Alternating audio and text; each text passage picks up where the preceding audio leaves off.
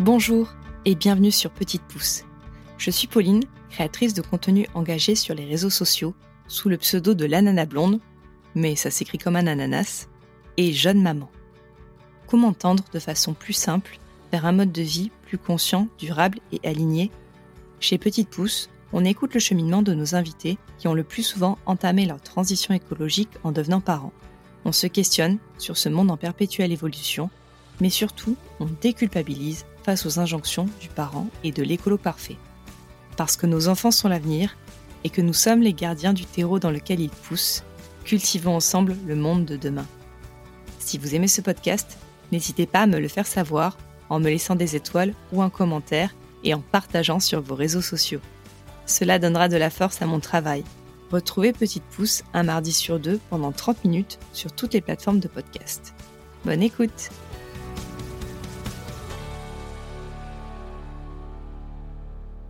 Aujourd'hui, je suis très heureuse de recevoir Anne-Marie Gabellica, la fondatrice de la marque de cosmétiques naturels et engagés Olution, qui a fêté ses 10 ans au printemps dernier. Les produits Olution sont composés d'ingrédients naturels et issus de l'agriculture biologique, vegan et sans huile minérale ni dérivés d'huile de palme. Un dernier point particulièrement important pour Anne-Marie, fervente défenseuse de la protection des grands singes et de la biodiversité. Dans cet épisode, nous allons parler bien sûr de Olution, mais aussi du parcours d'Anne-Marie et du rôle qu'a joué sa parentalité dans ses engagements. Bonjour Anne-Marie. Bonjour Pauline, je suis ravie d'être à ton micro aujourd'hui. Merci beaucoup d'avoir accepté mon invitation. Comment tu vas? Écoute, ça va bien. Je pense que aller bien, c'est aussi euh, un acte de volonté, surtout euh, dans un contexte euh, qui est le nôtre, qui est assez anxiogène par rapport à tout ce qu'on peut savoir, voilà, en cette année 2023. Et parfois, je te dirais que j'ai des moments où tout ça m'angoisse, me, stresse, et d'autres fois où je me dis, bah euh, c'est pas euh, ni en te ni en étant stressé que tu vas améliorer les choses, au contraire. Donc euh, souvent je me dis bah voilà, vois le côté positif des choses et aller bien, c'est aussi une façon de participer à dégager de la bonne énergie, faire en sorte que ça aille bien aussi pour les gens autour de toi hein, quand ils te voient un peu bien. Désolée pour cette réponse un peu longue, mais je pense qu'elle est importante. non, non, elle est, elle est chouette et elle est très importante, comme tu le dis. Si tu es d'accord, j'aimerais que tu te présentes aux auditoristes qui peut-être ne te connaissent pas encore et que tu nous racontes ton parcours, s'il te plaît. Oui, alors euh, moi, donc, euh, je suis Anne-Marie Gabellica, j'ai 43 euh, ans, j'ai deux enfants et j'ai un parcours d'ingénieur agronome et biochimiste. Euh, j'ai travaillé dans, les, dans un grand groupe de cosmétiques pendant sept ans et j'ai commencé à, à, travailler sur le projet Olution en 2010, donc euh, il y a 13 ans. L'idée pour moi, c'était d'apporter euh, plus à la peau. Pourquoi? C'est que vraiment, l'approche Olution, c'est une approche pas seulement sur la naturalité, mais sur la science plus la nature, à savoir que la peau est, si tu veux, le plus grand organe de ton corps et qu'à chaque seconde, il se passe des milliers de réactions dans ta, dans ta peau. Et pour vraiment avoir une approche qui fonctionne pour chaque peau de manière, on va dire, euh, individuelle, moi, j'ai voulu multiplier euh, les actifs dans chacun des soins. Ça, c'était hyper important, cette approche de la diversité, mais on pourra en reparler. Euh, pour moi, je pense que c'est la clé pour avoir des soins qui marchent. Parce qu'aujourd'hui, juste être une marque naturelle, il y en a des milliers, mais vraiment donner du résultat aux gens au travers d'ingrédients naturels. Ça, c'est vraiment une gageure. Et donc, euh, ça, c'était hyper important pour moi. Et donc, comme je te le disais, oui, euh, le naturel, évident. Nous, on est à 100% d'origine naturelle, euh, sans aucun dérivé d'huile de palme, parce que la cosmétique, ça consomme 20% d'huile de palme mondiale. Donc, tout de suite, bah, tu, à ton insu, tu participes à une grosse déforestation quand tu utilises des cosmétiques, quels qu'ils soient, surtout même les en général les, cosmétiques naturels, parce que les cosmétiques conventionnels, eux, ils utilisent plutôt des dérivés pétrochimiques, mais en tout cas, c'est pas mieux non plus. Enfin voilà, donc euh, vraiment, l'approche pour nous, c'était vraiment apporter plus à la peau, avoir vraiment du résultat au travers d'ingrédients 100% naturels et euh, totalement éthiques, parce que pour moi, Olution, c'est pas qu'une marque de cosmétiques, ça doit être aussi un acteur citoyen. Oui, je veux bien qu'on parle de la diversité. Euh, justement, je pense que ça vient de ta formation euh, d'ingénieur agronome. Oui, en fait, euh, j'ai eu cette intuition il y a très très longtemps, puisque pendant mes études, je faisais beaucoup de, on va dire, enfin, je faisais un mémoire sur l'agriculture biologique et autres. Et en fait, souvent, sans vouloir être trop technique pour pas endormir tout le monde, mais on dit l'agriculture bio, c'est l'agriculture sans les pesticides, sans les engrais chimiques, etc. Et parfois, quand je veux être provoque, je dis non, pas seulement en réalité. L'agriculture bio, c'est au lieu d'avoir, tu vois, un énorme champ de blé, bah, tu vas avoir plein de champs bah, d'orge, de certes de blé, d'épeautre. Enfin, tu vas multiplier les espèces et ce qui va permettre, par exemple, tu vois, lorsque tu as une grande sécheresse, que euh, bah, il y a certaines espèces comme le blé qui y sont très sensibles. Bah, si tu multiplies les espèces, si en plus entre chaque champ, ce qu'il faut faire en bio, tu mets des haies, c'est-à-dire des arbres qui vont abriter euh, des organismes tels que les, les coccinelles, euh, qui vont lutter contre les pucerons, bah, toute cette diversité, ça va contribuer au bien-être global de cet écosystème-là. Et voilà, si tu voilà, j'en reviens à la sécheresse, euh, si tu as une grosse sécheresse, bah, peut-être que tu vas perdre une partie de ton champ qui est le champ de, de, blé, le plus petit champ de blé, mais les autres espèces, certaines vont pouvoir euh, capter de l'eau très en profondeur, d'autres vont capter l'eau de la rosée, etc.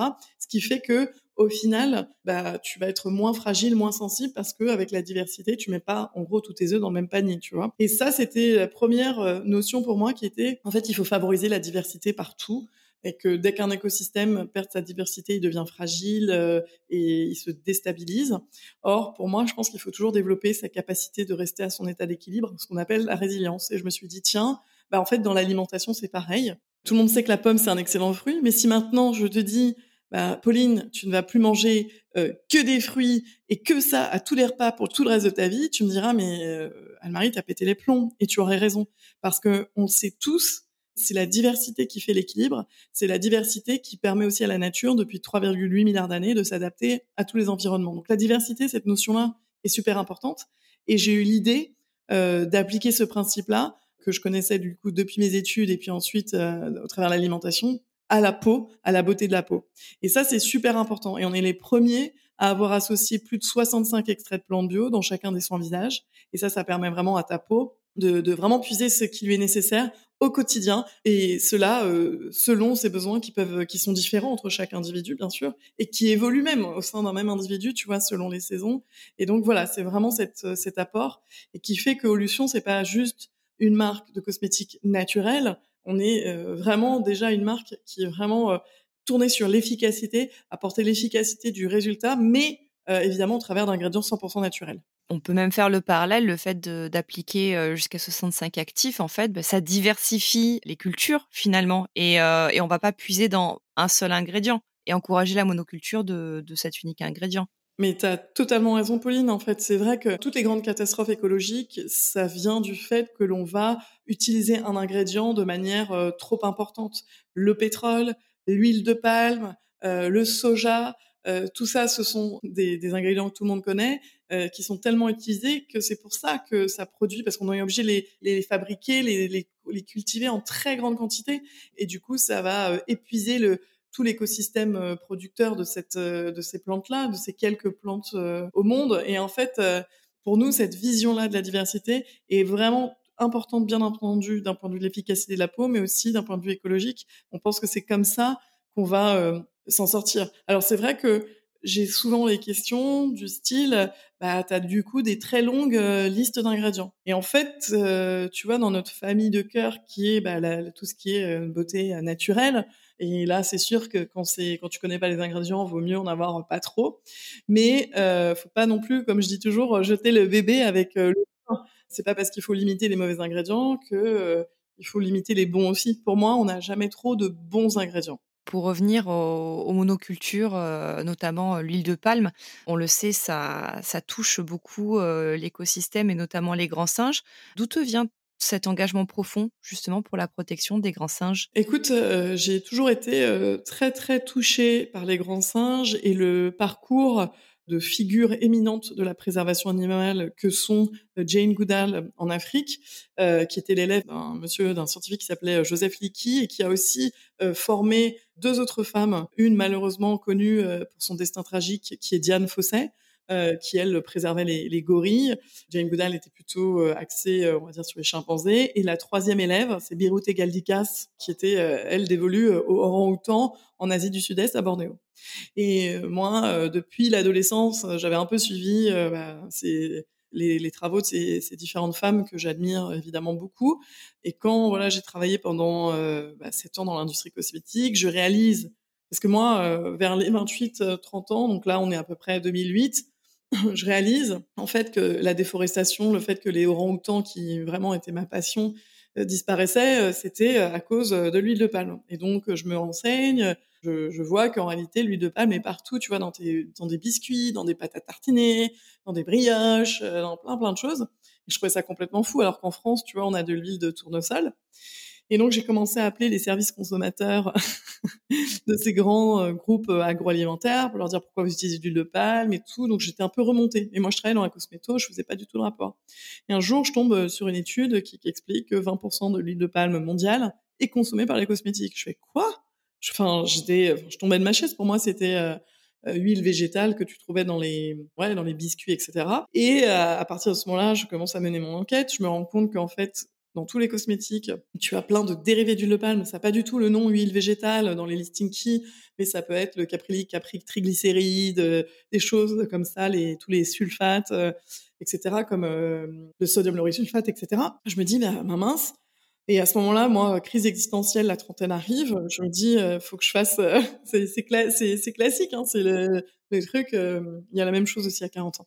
Bref, euh, et grosso modo, je me dis, bah, en fait, il faudrait que je parte euh, rejoindre Birouté Galdicas à Bornéo, je plaque tout et je pars en ONG. Et en même temps, je me suis dit, bah, c'est vrai que Birouté, elle, elle va recueillir les, les orang-outans. C'est peut-être, on arrive en, on va dire, malheureusement, quand le mal est fait et tout.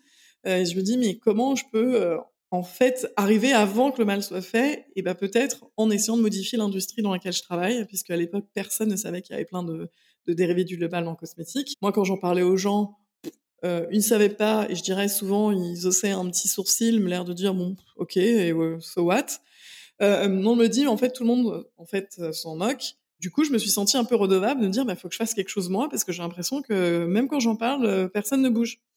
Et puis on a commencé à me dire, euh, moi ça commence à me trotter de monter la, la mon, mon, propre projet. Et puis euh, on me dit mais c'est pas possible de faire sans dérivé d'huile de palme parce que euh, toutes les crèmes sont formulées comme ça, tous les blablabla. Bla, bla. Et en fait moi faut pas trop me dire longtemps que c'est impossible parce que dans ces cas je dis bah pourquoi Enfin on, essaye. Hein. Si on essaye pas en même temps on saura jamais. Et donc euh, c'est voilà c'était ça et puis c'est aussi cette notion de diversité qui me travaillait parce que je, ça faisait des années que je parlait de produits où c'était toujours un ingrédient star, etc. Je me dis mais c'est une, bêtise, une bêtise profonde par rapport à, la vraie euh, physiologie cutanée, donc ça n'a aucun sens. Et c'est comme ça que, à la fois avec ce, cette dimension euh, rendre un meilleur service à la peau d'une certaine façon, et aussi rendre un, meilleur service à la planète, si je peux dire, euh, que je me suis lancée en 2010, il y a 13 ans. On va basculer vers le côté perso parce que tu es aussi maman. Quel âge ont tes enfants? 3 ans et 5 ans. Euh, donc, ils sont arrivés après Evolution. Ouais, exactement. Ils sont arrivés. Euh, j'ai accouché de ma fille, j'avais euh, 38 ans, et de mon fils 40 ans. Et donc, euh, quelque part, euh, c'est vrai, et je dois l'avouer, j'ai été quand même très, très, très obnubilée par Evolution. En fait, ça a, euh, je dirais, euh, ce projet-là, c'est un projet tellement bah, à la fois militant et qui représente un petit peu toutes mes valeurs, tout ce en quoi je crois, le fait d'agir à son niveau, quel qu'il soit, avec de la joie de vivre, mais aussi une sorte de détermination un peu folle. Je me suis vraiment mis, encore une fois, cette notion de service qui est importante pour moi, au service du projet. Et donc c'est vrai que le temps de réaliser que voilà, les années passent, que bah faut, faut aussi construire autre chose ailleurs. C'est pas facile parce que c'est peut-être le cas de certaines des auditorices qui vont entendre ce, ce podcast, c'est dire, bah, souvent quand tu, enfin, que tu sois en indépendant ou tu ta petite boîte ou autre, bah, tu, tu commences, c'est vraiment un projet de passion et c'est très difficile, je trouve, de euh, faire un peu, euh, je sais pas comment dire, euh, marquer comme une sorte de séparation et savoir aussi de temps en temps euh, te préserver toi, euh, t'accorder du temps pour toi, parce que Enfin, après, je dis ça, c'est peut-être parfois un peu hypocrite parce que la nuit, quand je me réveille, c'est encore pour penser à l'évolution et m'obnubile vraiment euh, toujours beaucoup, tu vois, au bout de 13 ans. Je me dis, bon, c'est une chance d'être aussi passionné hein, parce que c'est pas facile tous les jours, mais, euh, mais ouais, j'ai pris du temps à, à m'occuper de moi et à essayer de construire autre chose parce que ce que je voulais construire avec l'évolution, c'est tellement énorme. Donc, la famille, tu vois, ça arrivait pour moi finalement très tard et mon fils, du coup, j'ai eu à 40 ans. C'est beaucoup, c'est le chemin de beaucoup de personnes de notre génération, j'ai ouais. envie de te dire. Et du coup, ta maternité, est-ce qu'elle a changé quelque chose dans ta transition écologique? On va peut-être remonter à l'adolescence. J'ai été élevée par une maman ultra dans tout ce qui était alternatif, naturel. Elle m'a toujours soignée de manière différente, donc j'ai eu ma transition écologique d'une certaine façon. Enfin, j'ai eu une éducation tellement différente déjà par rapport à ce qui était, ce que je voyais les, mes copains, copines en classe. C'était tellement différent que je peux pas parler d'une transition écologique. J'ai l'impression que j'ai toujours été hyper concernée par tous ces problèmes-là, que je, quand j'étais petite, vraiment, j'achetais du papier recyclé quand je pouvais. Enfin, tu vois, j'étais un peu dans des trucs comme ça. Je faisais ma double corbeille, alors que, enfin, tout le monde se foutait limite de ma gueule à cette période-là, quand vraiment jeune, tu vois, des années 80, euh, début des années 90. Mais c'est vrai que la maternité, pour beaucoup, en tout cas, des personnes qui rejoignent Evolution, euh, notre communauté, euh, la maternité, c'est vraiment souvent un énorme déclencheur. Où elles se disent, bah en fait, il faut que je fasse gaffe à ce que je mets sur moi, il faut que je fasse gaffe à ce que je mets sur mes enfants, et puis il faut que je fasse gaffe à mes choix de consommation pour l'avenir de nous tous. Mais moi, je dois dire, enfin franchement, c'est comme si j'étais programmée comme ça depuis le départ, et ça, c'est vraiment grâce à ma mère. Et est-ce que tu avais des attentes justement concernant ta parentalité sur des choses que tu voulais mettre en place, inculquer, des gestes? Écoute, la parentalité, c'est vraiment voyage en terre inconnue. La première chose qui me vient en tête, c'est ça, c'est moi, je m'étais toujours dit que j'allais inculquer du calme, du self-control, en étant moi-même toujours très calme et du self-control. Et en fait, je me rends compte que euh, bah, c'est pas du tout ça. En fait, dans la vraie vie, euh, certes, je me suis toujours imaginé être une mère, tu vois, qui c'est un peu au-dessus du truc en se disant non, non, euh, calmez-vous, euh, gardez son calme. Je suis pas du tout comme ça. Hein. Je vais tendance à m'énerver vite. Donc, c'est vrai qu'entre ce que tu penses que tu vas pouvoir inculquer grâce à un comportement exemplaire, bah, en tout cas, moi, euh, en tant que mère, je me dis, je j'arrive pas tout à fait peut-être à inculquer le calme, le sang-froid, parce que moi-même, je m'énerve. Par exemple, hein, il y a plein d'autres choses où, donc, en tout cas, moi, ce qui me paraît important, c'est d'inculquer, en tous les cas, une notion euh, je dirais, de respect. Genre, la, première chose, c'est on respecte euh, les gens autour de nous euh, et on se respecte soi aussi d'une certaine façon. Je pense que ça, c'est vraiment la base pour être quelqu'un d'épanoui et d'heureux. Et après, les autres règles, t'avouerais que je pensais aussi être de ce genre de mère qui donne à manger, qui couche ses enfants toujours à la même heure, nickel et tout. Et en fait, pas du tout. Mais peut-être aussi ça, c'est le privilège d'être mère un peu plus tard, c'est que j'ai moins culpabilisé sur le fait que ça soit beaucoup plus bordélique d'une certaine façon, beaucoup moins cadré, parce que ça correspond aussi à ma personnalité, celle, celle de mon mari. Donc, euh, et je culpabilise moins parce que je me dis, au final, oui, je pensais qu'il fallait faire ça et que c'était mieux de donner un rythme, tout ça, tout ça, le rituel du coucher, blablabla. Puis après, je me dis, au final, est-ce que c'est ça qui est le plus important ou c'est juste être avec tes enfants, d'avoir un, minimum d'écoute avec eux, d'être dans du partage, dans de l'amour euh, Et au final, le fait voilà d'avoir un peu cet âge un peu plus avancé en tant que maman, je m'en fiche un peu plus des quand dira-t-on et, et on fait un peu à notre sauce qui est euh, un peu plus euh, freestyle si je puis dire. Et ça me va bien avec ça. Donc voilà, ce que je veux leur inculquer aussi peut-être au travers ça, au final, c'est de s'adapter je veux pas en faire des robots. Je veux qu'on puisse aller euh, n'importe où sans que ça pose un problème, euh, qu'on se couche tard, qu'on se couche. Voilà. Je veux pas dire non plus que je couche mes enfants à 4 heures du mat. Hein, c'est pas ça. Mais euh, une forme de souplesse parce que je pense aussi que le monde qui arrive va nécessiter beaucoup de sens de l'adaptation de nos jeunes enfants. J'aimerais aussi leur transmettre et que l'éducation aussi leur transmette un sens de l'empathie plus grand euh, je pense que euh, aujourd'hui, on voit une société qui se polarise énormément, des camps qui se forment, une absence de dialogue, que des, attaques et tout.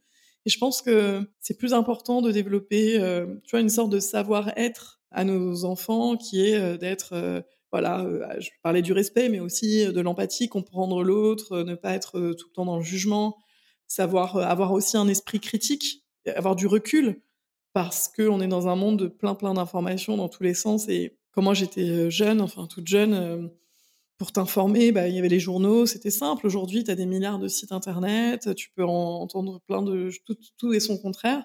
Et donc, c'est aussi leur transmettre la capacité à réfléchir par eux-mêmes et à, faire un petit peu, si tu veux, le tri entre tout et ce, qui n'est pas simple, parce que c'est très important aussi d'en faire des citoyens euh, qui ont un minimum de, recul, des, de, ouais, ce sens critique, c'est super important parce que sinon, on peut nous aussi nous, nous faire faire euh, beaucoup de choses en tant que citoyens euh, qui ne sont pas forcément bonnes.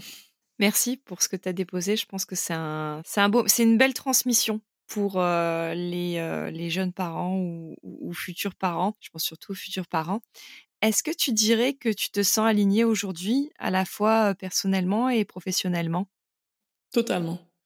Totalement. En fait, tu vois, je repense aussi à mon adolescence parce que moi, en fait, je me, je me base beaucoup sur est-ce que je suis alignée avec, tu vois, l'adolescente que j'étais. Moi, j'ai vraiment mon âge.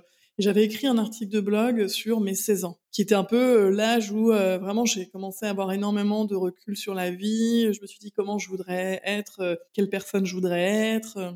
Et je dois dire qu'à ce moment-là aussi, je ne sais pas pourquoi, je me suis dit un jour, euh, bah, je vais essayer de créer quelque chose dans la beauté qui soit différent, qui soit une beauté qui rende le monde beau, un truc comme ça. Enfin, j'ai dû me dire ça. Et au final, aujourd'hui, à 43 ans, je dis que d'une certaine façon, je suis assez euh, fidèle et en accord avec euh, cette Anne-Marie de 16 ans. Et dans ces cas-là, je me sens plutôt bien dans mes baskets de ce point de vue-là. J'ai voilà la chance aujourd'hui d'avoir une famille que j'ai construite et c'est merveilleux. Enfin, c'est vraiment magnifique aussi. Et après, bon, j'ai parlé de trouver du temps pour soi, mais en fait, n'importe quoi. Enfin, je trouve vraiment pas du tout du temps pour moi. C'est pas vrai. En fait, à 3 et 5 ans, euh, bah, en fait, entre une boîte et deux enfants euh, comme ça, jeunes, en fait, à zéro temps.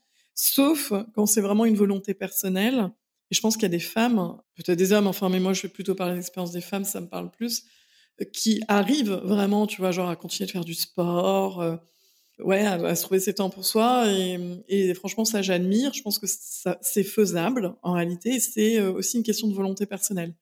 Et moi, au final, si je trouve pas du temps pour moi, c'est parce que oui, concrètement, j'en ai pas beaucoup. Mais ce n'est pas quelque chose euh, qui est très naturel pour moi. Tu vois, je viens aussi d'une famille où tout le monde bosse énormément, euh, où c'est, enfin, tu vois, je suis jamais allée de ma vie dans un, enfin, me faire faire j'en sais rien, euh, exprès sans qu'on me l'ait offert, tu vois, genre un massage. Enfin, c'était toujours des choses qu'on m'a offert et ok, j'y vais, mais ça ne me viendrait jamais à l'idée de me prendre euh, une heure pour faire un massage ou un truc comme ça. Jamais. Enfin, je me dis, mais qu'est-ce qu'il faut que je fasse Pour en revenir à ta question, c'est vrai que cet épanouissement est, est, est certain, mais parfois euh, il y a des sortes de tensions aussi internes en disant, bah euh, là, c'est vrai. parfois, je me pose aussi des questions au sens où je me dis, est-ce que je pense un peu trop à Olution tout le temps?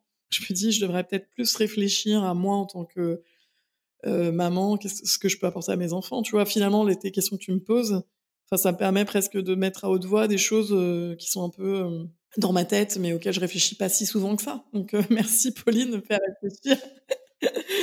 Après, tu sais, ce que j'en tire des, des, épisodes et des conversations que j'ai eues avec les invités précédentes, c'est que finalement, surtout quand, dans notre cas où c'est sont des enfants en bas âge, finalement, c'est par tes actes, c'est parce que c'est par ce que tu montres, ce que tu véhicules et ce que tu incarnes que en fait tu leur transmets ce que tu veux leur transmettre, que ça soit le goût du, du, travail et des choses bien faites, mais aussi tous les gestes que tu as mis en place au quotidien. Je sais que quand on s'était vu, tu m'avais parlé de d'une alimentation plus végétale, par exemple. En fait, c'est des choses que finalement, il n'y a pas besoin de long discours, c'est par nos actes, si ça peut te conforter.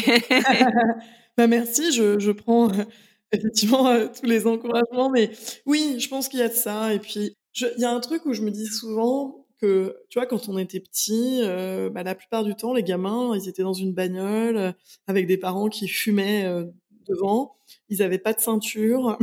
C'était une période un peu plus relaxe et que aujourd'hui, la parentalité, c'est hyper contraint et souvent très culpabilisateur. Et je pense c'est important, nous, euh, de se défaire de cette, euh, de cette envie aussi d'être euh, parfaite.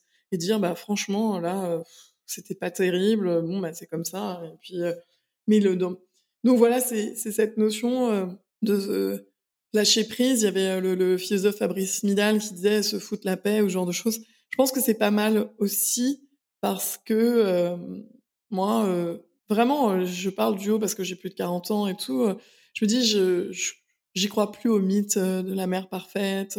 J'y crois plus au mythe de l'équilibre. Je pense que tout ça, c'est, c'est un truc qu'on nous vend pour nous rendre dingue, quoi, d'une certaine façon. Et, et voilà, on fait vraiment ce qu'on peut. Et encore une fois, tant que tu as du respect, de l'amour vis-à-vis tes proches et tes enfants, je pense qu'il y a l'essentiel. Et puis bon, si t'es moins là parce que t'as plus de taf, euh, pourquoi pas au final euh, C'est pas les enfants ne tiennent pas, je pense, une comptabilité, tu vois, des heures. Non, ce qu'ils ont besoin, c'est des moments de qualité et arriver à lâcher, euh, être là Moi, je le vois dès que je suis trop sur le téléphone et encore, j'essaye de pas trop l'être euh, quand devant devant mon fils. Comment tu pourrais demander à un ado plus tard de d'arrêter de enfin de regarder euh, genre TikTok pendant qu'on est à table si toi-même euh, tu passes ton temps devant le téléphone, c'est pas cohérent. Mais complètement. Et d'ailleurs, je trouve ça complètement incroyable que tu aies projeté à 16 ans que tu voulais faire quelque chose dans la cosmétique. C'est c'est incroyable quand on y pense. Je ne sais pas, ouais, c'est fou. Et en fait, moi, vraiment, j'avais cette vocation. En fait, il y a. Après, j'ai d'autres choses que j'ai projetées qui arriveront peut-être plus tard, mais ça, ça fait partie. Et c'est vrai que je rencontre beaucoup de gens autour de moi de différents âges où je leur demande mais c'était quoi, euh, toi, vraiment le truc que tu voulais faire euh? Beaucoup de gens finalement se sont laissés porter par leurs études, par euh, je savais pas trop, j'ai vu un peu de la lumière, je suis rentrée en gros. Et, et moi, c'est vraiment c'est ma chance et c'est ce qui fait que voilà 13 ans après, et même si, voilà, c'est une année quand même, 2023, on sent qu'il y a beaucoup de, il y a beaucoup de choses qui se passent où les gens finalement euh, abandonnent un peu les valeurs du naturel pour se replier sur euh, les des grandes marques, etc. Euh. Enfin, il y a plein de choses qui se passent et qui sont compliquées pour des marques comme nous, indépendantes, à gérer.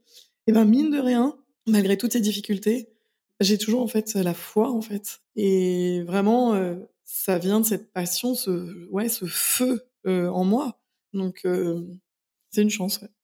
Et d'ailleurs, en parlant de, de est-ce que tu aurais une actualité à nous partager? Alors oui, on a là, on va cette année beaucoup, comment dirais-je, on va pas forcément sortir des nouveaux produits, mais on va travailler sur le fait qu'on soit plus présent dans les dans les points de vente. ça c'est important parce que Olution, ça t'est souvent assimilé à une marque un peu euh, digitale, euh, que sur notre site, etc.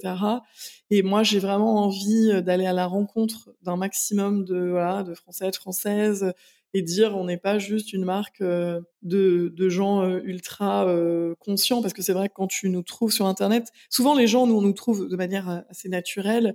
Quand tu t'informes sur les ingrédients, quand tu es un petit peu exigeant et tout, tu, tu trouves Olution. Mais c'est vraiment un public ultra puriste, euh, etc.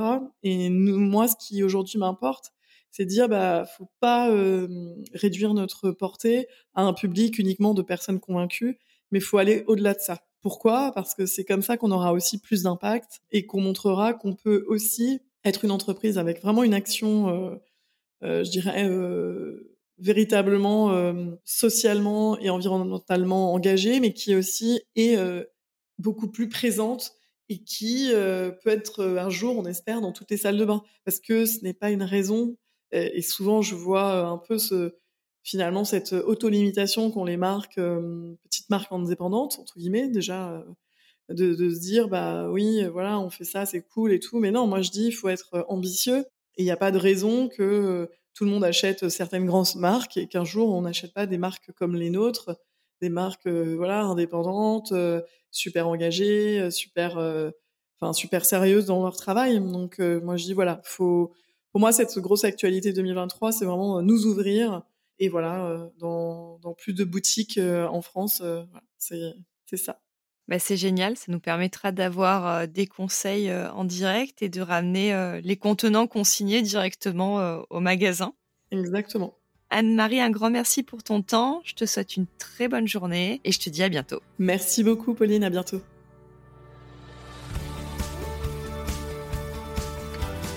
Merci d'avoir écouté cet épisode jusqu'au bout. Si vous êtes encore là, c'est certainement qu'il vous a plu. Pour ne manquer aucun épisode, abonnez-vous au podcast sur votre plateforme d'écoute préférée.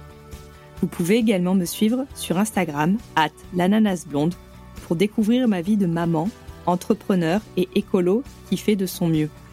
Je vous souhaite une belle journée ou soirée et vous dis à bientôt sur Petite Pouce.